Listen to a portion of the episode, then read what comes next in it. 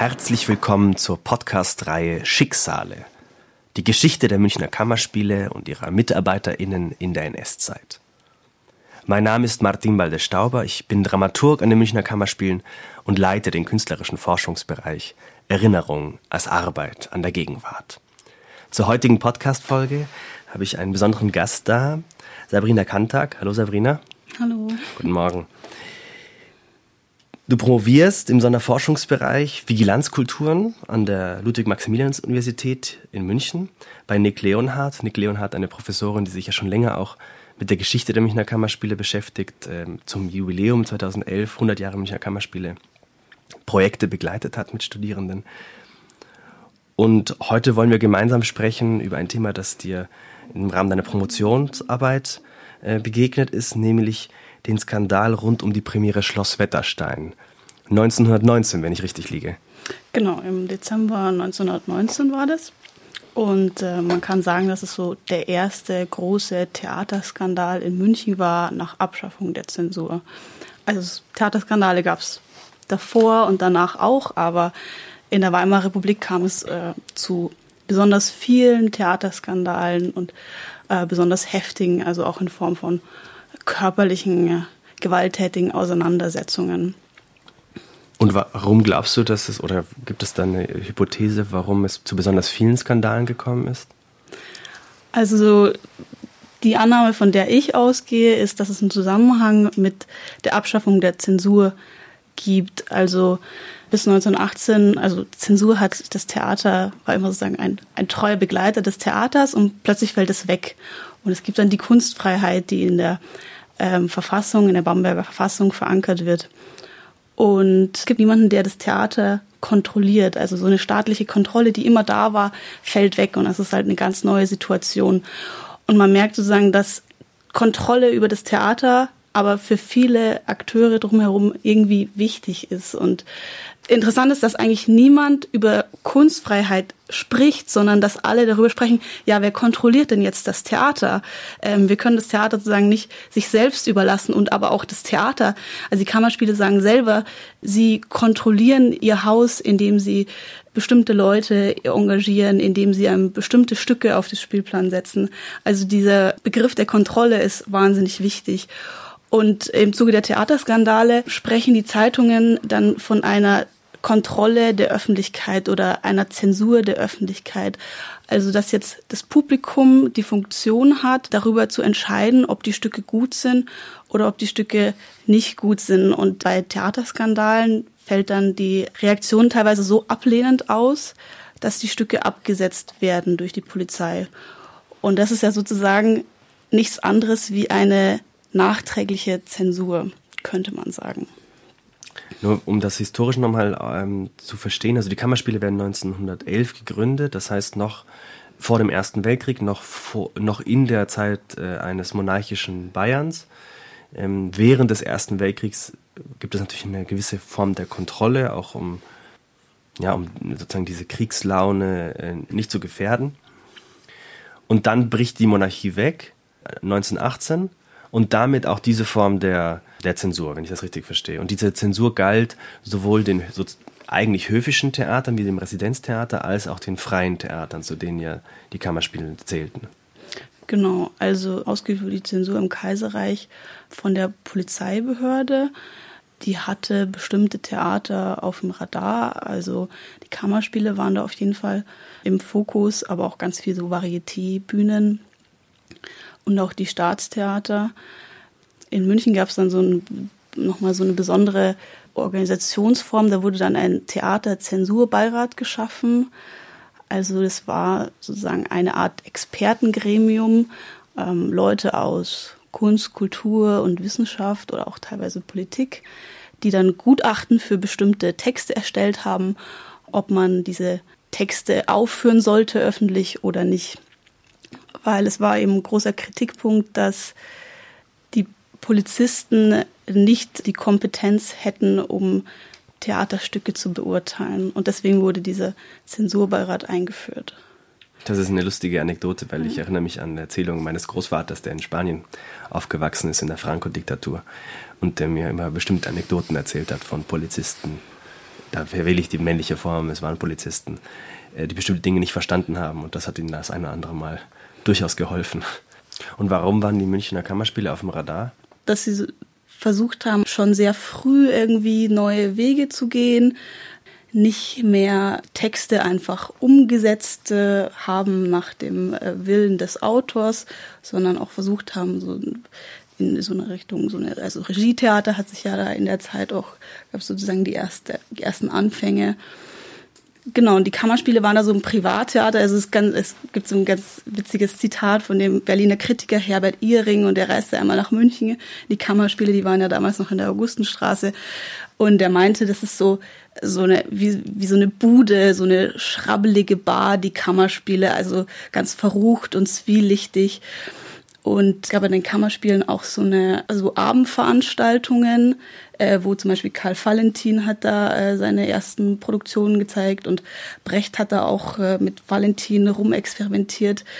Und glaube, diese Zwielichtigkeit und diese neuen künstlerischen Impulse, die da sich so an den Kammerspielen versammelt haben, also sind ja verschiedene Künstler, auch zum Beispiel die Performance-Künstlerin Gerd Waleska war mhm. da, die sich von so einer wilhelminischen Ordnung irgendwie abge gekehrt haben und was Neues schaffen wollten. Ne?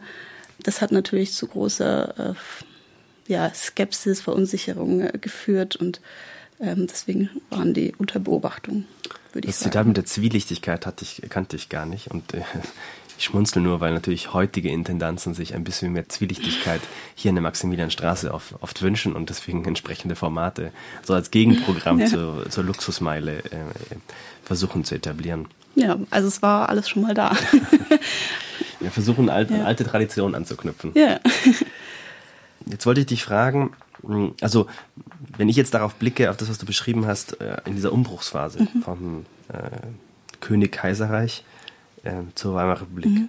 Das ist natürlich für mich als ähm, Soziologen, der ich ja auch bin, äh, interessant, weil es ist ein Moment der, der Krise im wahrsten, also im vielfältigsten Sinne, institutionell, das komplette Gefüge, wie der Staat funktioniert, das, das Regierungssystem verändert sich, eine ganze Gesellschaft macht einen äh, bombastischen Aufbruch in, aber durch eine Krise, also durch Revolution, durch äh, Widerstreiten der Kräfte. Und dann der Komplementärbegriff, den du für das Theater mit einführst, ist der des Skandals. Also es sehr interessant, wie da so Dinge in, in Bewegung geraten und wie diese zwei Begriffe vielleicht auch zusammengehören. Also eine Gesellschaft in der Krise und ähm, äh, der Skandal als Signum des Theaters oder so. Ja. Ja, also das ist äh, ja spannend, dass du diesen Punkt ansprichst. Also ich denke auch, dass einerseits der Skandal ein Ausdruck ist für so eine ganz große Unsicherheit und Unsortiertheit an dieser, an dieser, an dieser physischen Dimension des Skandals merkt man also zum Beispiel bei der Premiere von Schloss Wetterstein. Äh, da gab es welche, die so gepfiffen haben, geschrien haben, gestampft haben, die absolut dagegen waren. Und äh, es gab aber auch so eine Art Fangemeinde von Frank Wedekind, der ist mhm. kurz zuvor verstorben und war so eine Art Kultfigur in München. Und es war wirklich wie so ein Wettstreit, wer von diesen Parteien im Zuschauerraum die Oberhand gewinnt. Und bei der Premiere war es da tatsächlich noch die Fans von Wedekind und die Aufführung konnte dann zu Ende gespielt werden. Also es gibt sozusagen, dieses Skandal spiegelt so eine irgendwie auch also unsichere äh, Situation, aber ich würde sagen auch, es ist so eine total offene Situation, die auch jetzt neu besetzt werden kann von bestimmten Gruppen so. Und äh, die Frage ist halt, hm, wer setzt sich durch? Und beim Skandal ist es oft halt dann der lautere, der lauter schreit. Und was ich total interessant finde noch am Skandal ist, dass so ganz viel Aufmerksamkeit entsteht. Also Skandal spielt es ja nicht nur im Zuschauerraum oder dann in, auf der Straße vor dem Theater ab, sondern äh, spielt sich auch ganz viel in der Presse ab. Dann schalten sich ähm, Politiker schalten sich ein, zum Teil die Kirche gibt ihre Meinung dazu ab. Und es, es besteht da so eine sehr große Wachsamkeit und jeder guckt, was macht denn der andere eigentlich. Und es sind so gegenseitige Beobachtungskonstellationen, würde ich sagen, die da im Skandal entstehen. Und dadurch, finde ich, entsteht auch so eine gewisse Stabilität. Weil du gerade die die Konfliktsituation im Saal so treffend beschrieben hast. Ich weiß nicht, ob es davon Aufnahmen gibt, also ob es Bilder gibt oder ähm, sogar Tonaufnahmen von diesem diesen Theaterskandal Wetterstein. Ich weiß nicht, ob da, wie die Quellenlage da ist. Mm, die Quellenlage ist gar nicht, eigentlich ganz solide, würde ich sagen. Ähm, Tonaufnahmen habe ich keine bisher gefunden. Und mit Bildern, da bin ich tatsächlich, wühle ich mich so ein bisschen durch die Archive und hoffe, da schöne Bilder zu finden. Also von aus der Zeit des Kaiserreichs gibt es äh, einiges, aber für die Weimarer Zeit habe ich noch nicht viel gefunden. Also was es gibt, sind Polizeiakten.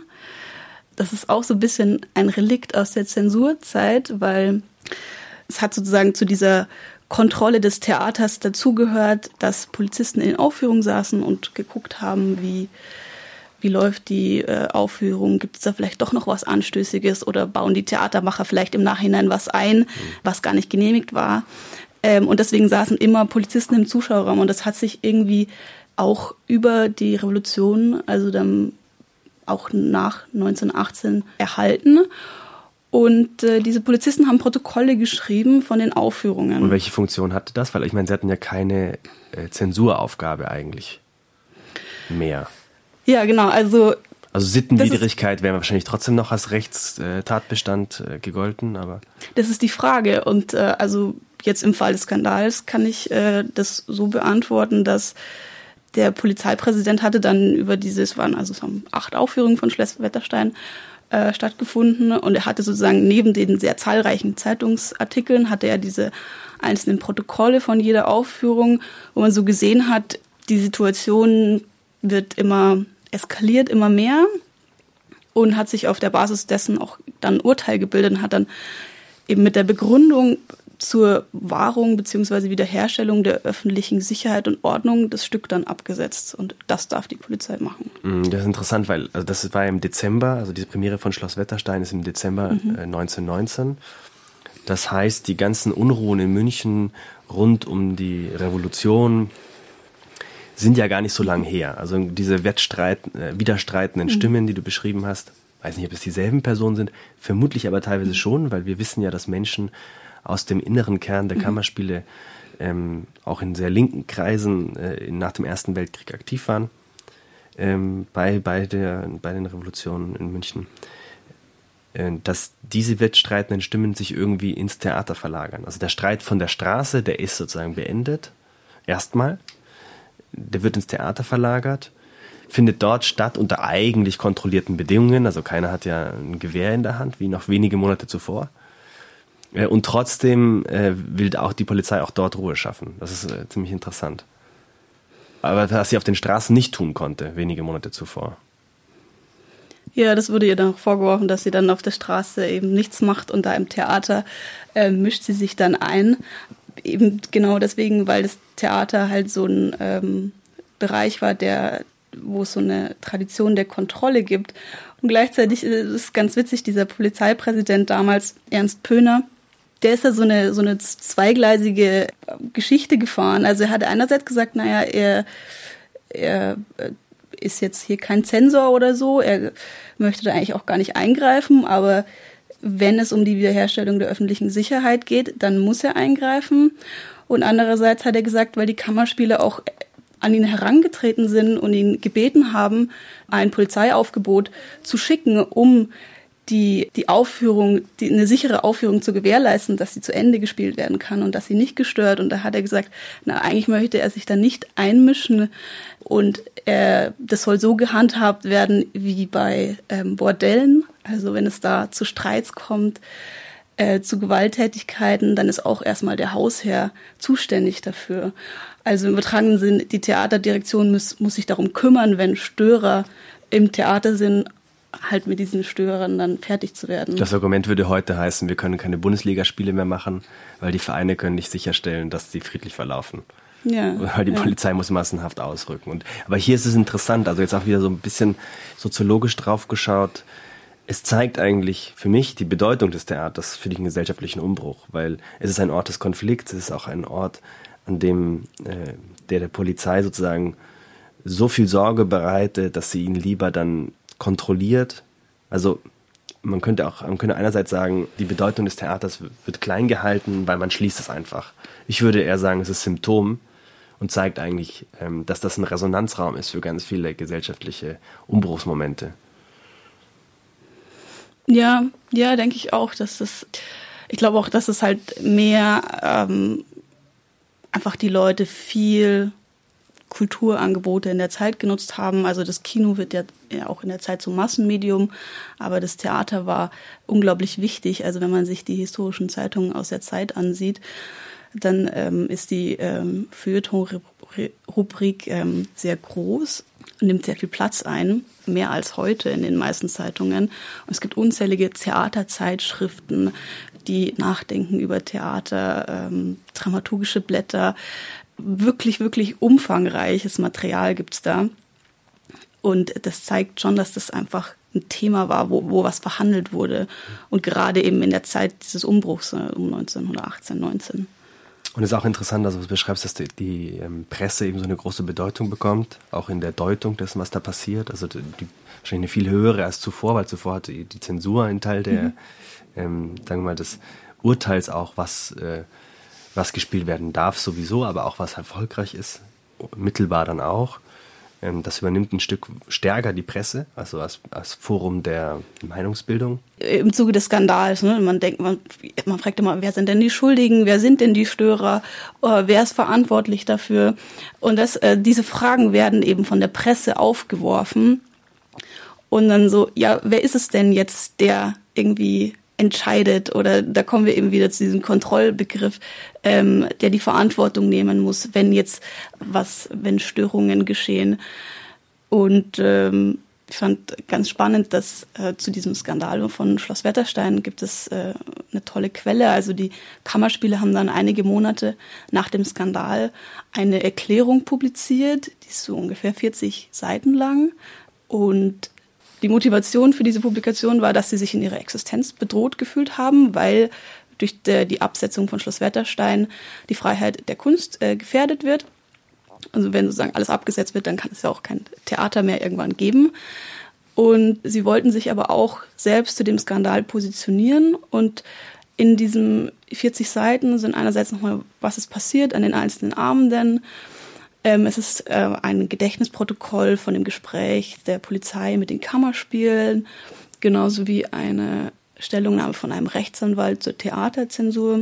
Adolf Kaufmann taucht relativ prominent darin auf. Ne? Genau, der hat da auch äh, mit dem Polizeipräsidenten Pöhner argumentiert. Da treffen ja auch zwei Welten aufeinander, weil Adolf Kaufmann ist ja ein links, absoluter Linksintellektueller. Also der ist ähm, eher ja. in, in, der Nähe der Räte, äh, der, der Münchner Räterepublik ja, zu verorten.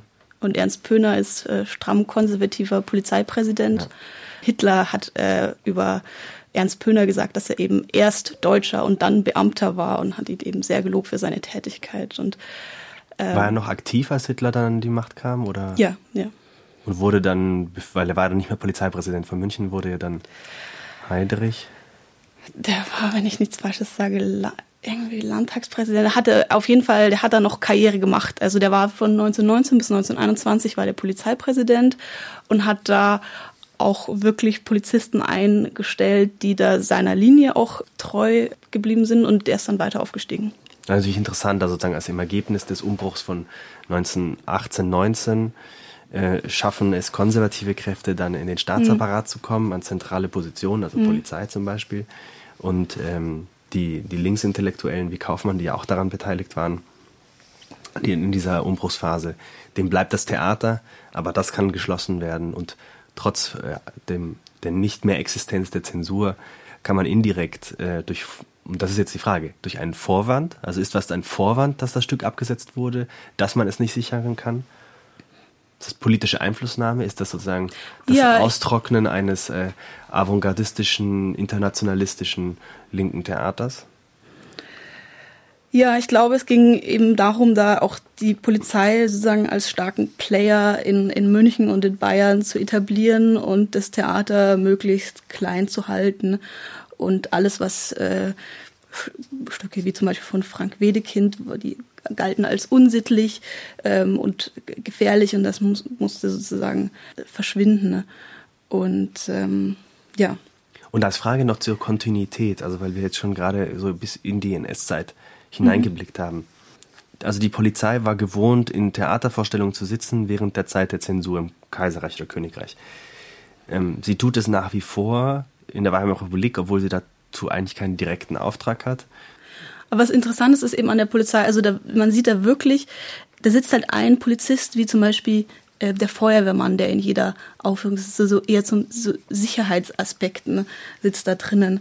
Und dass sie schon Einzelne eben in der Polizei da schon ein, da gibt es einen antisemitischen, äh, nationalistischen Einschlag auf jeden Fall schon in diesen Protokollen. Also die waren ja nicht öffentlich, aber auch also in den Zeitungsartikeln von den konservativen Zeitungen findet man das auch, weil, weil der, der Ton in diesen äh, Zeitungsartikeln ist sehr scharf, sehr angriffslustig, aber auch, eben auch in den Protokollen oder zum Beispiel auch dieser Schutzmann Gerum, der da bei einem bei einer Aufführung anwesend war, hat dann eben auch wirklich nochmal Karriere gemacht. Also ist dann ein Jahr später in die NSDAP eingetreten, war im Stoßtrupp Hitler, hat beim Hitler-Ludendorff-Putsch mitgewirkt und äh, genau. Später also, bei der Münchner Gestapo und SS-Sturmbannführer. Also der, der ersten Stunde, ja. Sozusagen, ja. Also man kann, wenn ich das richtig äh, verstehe, schon sagen, dass wir in einer Phase sind, in der das Theater sehr relevant ist für das für die Selbstbeschreibung der Gesellschaft. Also wer, wer ist man und wer ist man mhm. nicht vielleicht und äh, dann sozusagen, dass die widerstreitenden Perspektiven, wie diese junge Demokratie sich entwickeln soll und wohin sie sich entwickeln soll, dass das eines der Felder, in denen das ausgekämpft wird, ist die Frage, was für eine Kunst äh, fördern wir, was für eine Kunst lassen wir zu, was für eine Kunst äh, hat in unserer Stadt Platz. Ja. Genau. Also das sieht man vielleicht ganz schön an dieser Erklärung der Kammerspiele, die sie da veröffentlicht haben, dass sie sich so selbst positionieren. Einerseits sagen, das wollen wir irgendwie sein. Also da sieht man, dass es auch so ein Selbstfindungsprozess des Theaters selber dahinter steckt. Aber andererseits wollen sie auch, sagen sie dann in der Einleitung, die Sache nochmal quasi darstellen für Leute, die unvoreingenommen sind und sich dann im Nachhinein nochmal ganz rational ähm, abseits von den verwirrenden Zeitungsberichten äh, eine Meinung bilden. Ne? Also schon Theater auch als Ort der Meinungsbildung von Bürgern äh, fördert, fördern möchte. Und das ist eigentlich eine Programmschrift. Und äh, wurde die auch wirklich gekauft und gelesen? Ja, also die ist hier äh, Georg Müller Verlag, München. Ich habe sie hier dabei. Also da, sowas, ähm, mir ist sonst bisher sowas jetzt in der Zeit nicht untergekommen, so umfangreich steckt, also so eine Darstellung. Äh, das wurde auch dann in verschiedenen Zeiten, Zeitungen angekündigt, dass die erscheint. Also glaube ich, äh, so besonders, eine besondere Quelle. Es ist ja auch fast schon so ein ästhetisches äh, Programm oder so, was macht, was für eine Kunst möchte man machen, aber auch ein gesellschaftspolitisches Programm. Also genau. warum braucht man diese Form von Theater gerade in dieser Zeit? Genau. Genau, da hat man eben genau beides dabei. Also es wird auch über Wedekind gesprochen, wie man, also es ist auch eine Vermittlungsarbeit, die da geschieht. Also wie versteht man Wedekind? Wie, wie könnte man da rangehen? Warum ist er vielleicht für manche Menschen nicht zugänglich? Warum haben Leute Probleme mit dem Werk von Wedekind? Und warum hat sich gerade an Wedekinds Arbeit, also Text, dieser Skandal mit Saalstörung und letztlich auch mit Absetzung, erzwungener Absetzung des Stücks entzündet? Ja, Wedekind hat das Stück eigentlich schon so 1910, 1911 geschrieben. Das war verboten bis dahin. Also bis äh, 1919 war dann die erste öffentliche Aufführung in München. Und es gab eine Lesung durch Frank Wedekind selbst als geschlossene Vorstellung im Hotel für Jahreszeiten. Aber sonst war es nur zum Lesen zugänglich. Und ganz viele Stücke von Wedekind wurden zensiert. Also er war irgendwie, darüber hat er sich auch selbst mehrfach äh, beschwert, dass er immer so die Zielscheibe der Zensurbehörden war. Und äh, was ihm vorgeworfen wurde, war eben oft so Unsittlichkeit in seinen Stücken. Also er hat ja da auch so viele Tabus irgendwie ähm, gebrochen. Also Frühlingserwachen ist wahrscheinlich vielen ähm, Zuhörerinnen äh, und Zuhörern ein, ein Begriff.